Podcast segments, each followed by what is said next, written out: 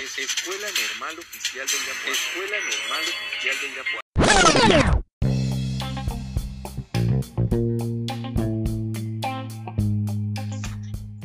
Hola, buenos días. Nosotros somos alumnos de la Escuela Normal Oficial y les vamos a hablar de las diferentes teorías lingüísticas y de cómo estas influyen en la adquisición del lenguaje.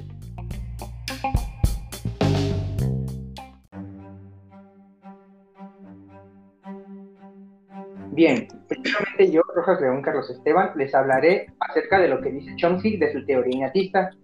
Describe el desarrollo del lenguaje como una capacidad innata instalada genéticamente en los niños para comprender y adquirir el lenguaje, el cual se va a desarrollar a través de la experiencia y aprendizaje lingüísticos, independientemente de contextos como el familiar o el cultural.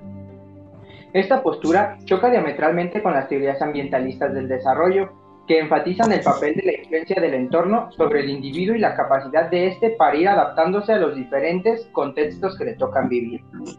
Bien, lo que expone Chomsky es que la adquisición del lenguaje se da mediante una capacidad innata, deslindándose completamente de la interacción que el niño pueda o no tener del contexto sociocultural.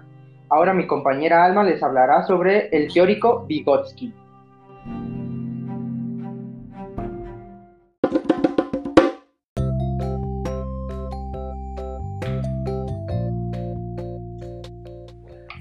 Teoría constructivista de Vygotsky se enfoca en el interaccionismo con la sociedad que tiene el niño desde que nace. Habla acerca de dos momentos de desarrollo. En un primer momento, las funciones mentales superiores que se manifiestan en el ámbito social o también puede ser llamado interpsicológico y en un segundo momento a nivel individual o intrapsicológico. Un ejemplo podría ser cuando un niño llora porque le duele algo. Su reacción es resultado de una función mental interior porque es una respuesta al ambiente.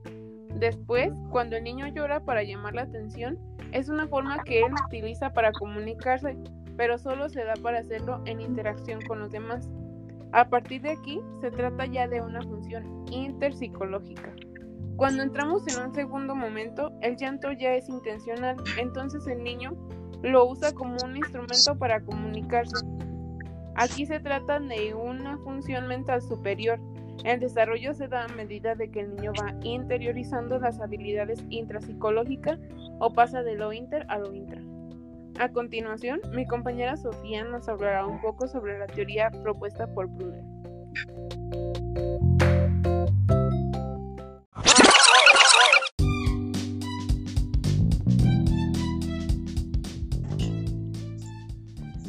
Enfoque pragmático, según Brunner 1870. En su investigación propone tres puntos fundamentales para el desarrollo del lenguaje. El primero es el juego, el segundo era rutinaria, el tercero método de representación. Este último se divide en tres fases. La primera es la presentación activa, que va del primero al primer año de. Este se basa en la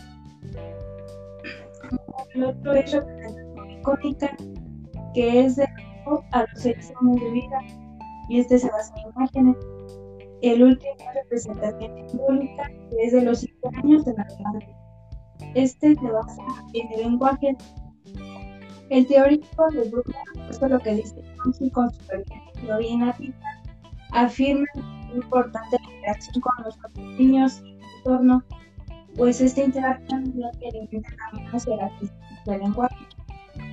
Así funciona el lenguaje, además de la, gramática semántica, también es de importancia la pragmática, pues mediante esta teoría el niño captará definitivamente según el contexto. A continuación, la compañera María Guadalupe pondrá el motivo según la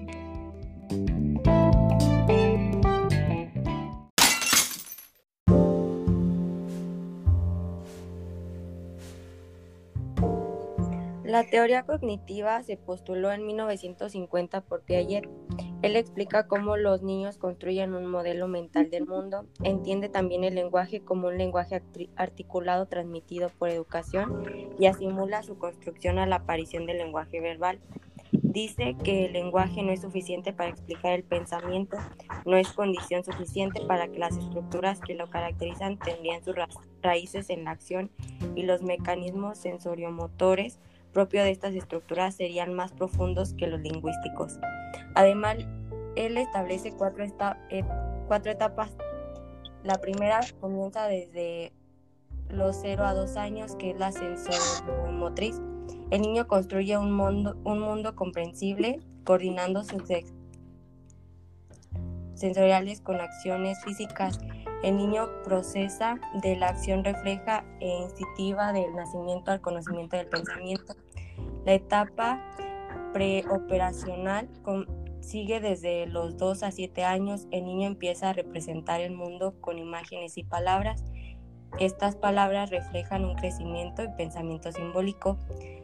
La etapa operaciones concretas es desde los 7 a 10 años. El niño puede razonar lógicamente acerca de eventos concretos y clasificar objetos dentro de conjuntos diferentes. Y por último, la etapa operaciones formales, que es desde los 11 años hasta la edad adulta.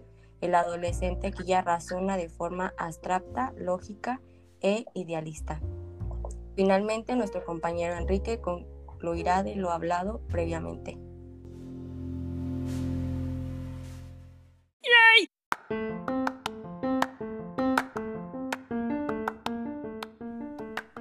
Y bien, después de haber analizado estas teorías, sin lugar a dudas, el lenguaje constituye uno de los avances más significativos en evolución del hombre.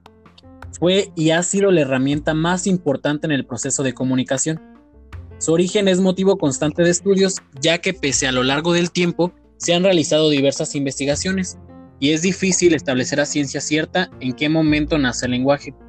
Así pasamos a la parte final, en donde concluimos con la importancia que enmarca el análisis de cada una de estas teorías pues, a pesar de no ser del todo iguales, cada una nos muestra un punto de partida importante para el desarrollo y adquisición de la lengua en los niños. Pues sea la teoría que, se cite, todas se rigen mediante un mismo punto en común, el cual es que todas surgen de la necesidad de comunicarnos. Y pues a pesar de las etapas que cada una de estas conlleve, el punto central es el niño y la manera en la que se desarrolla su capacidad para expresarse modo que cada niño es único, por lo cual sus procesos serán diferentes y deben de respetarse. Y así finalizamos conociendo que el lenguaje es el vestido de los pensamientos, pues cada palabra lleva consigo una vida en donde el niño percibe al mundo a través del habla.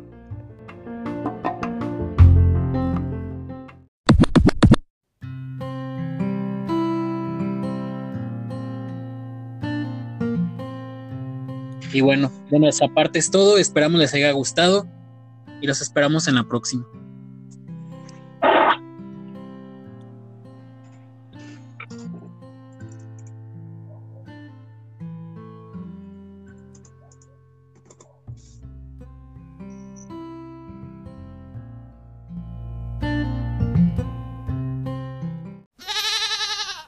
Oh, thank you.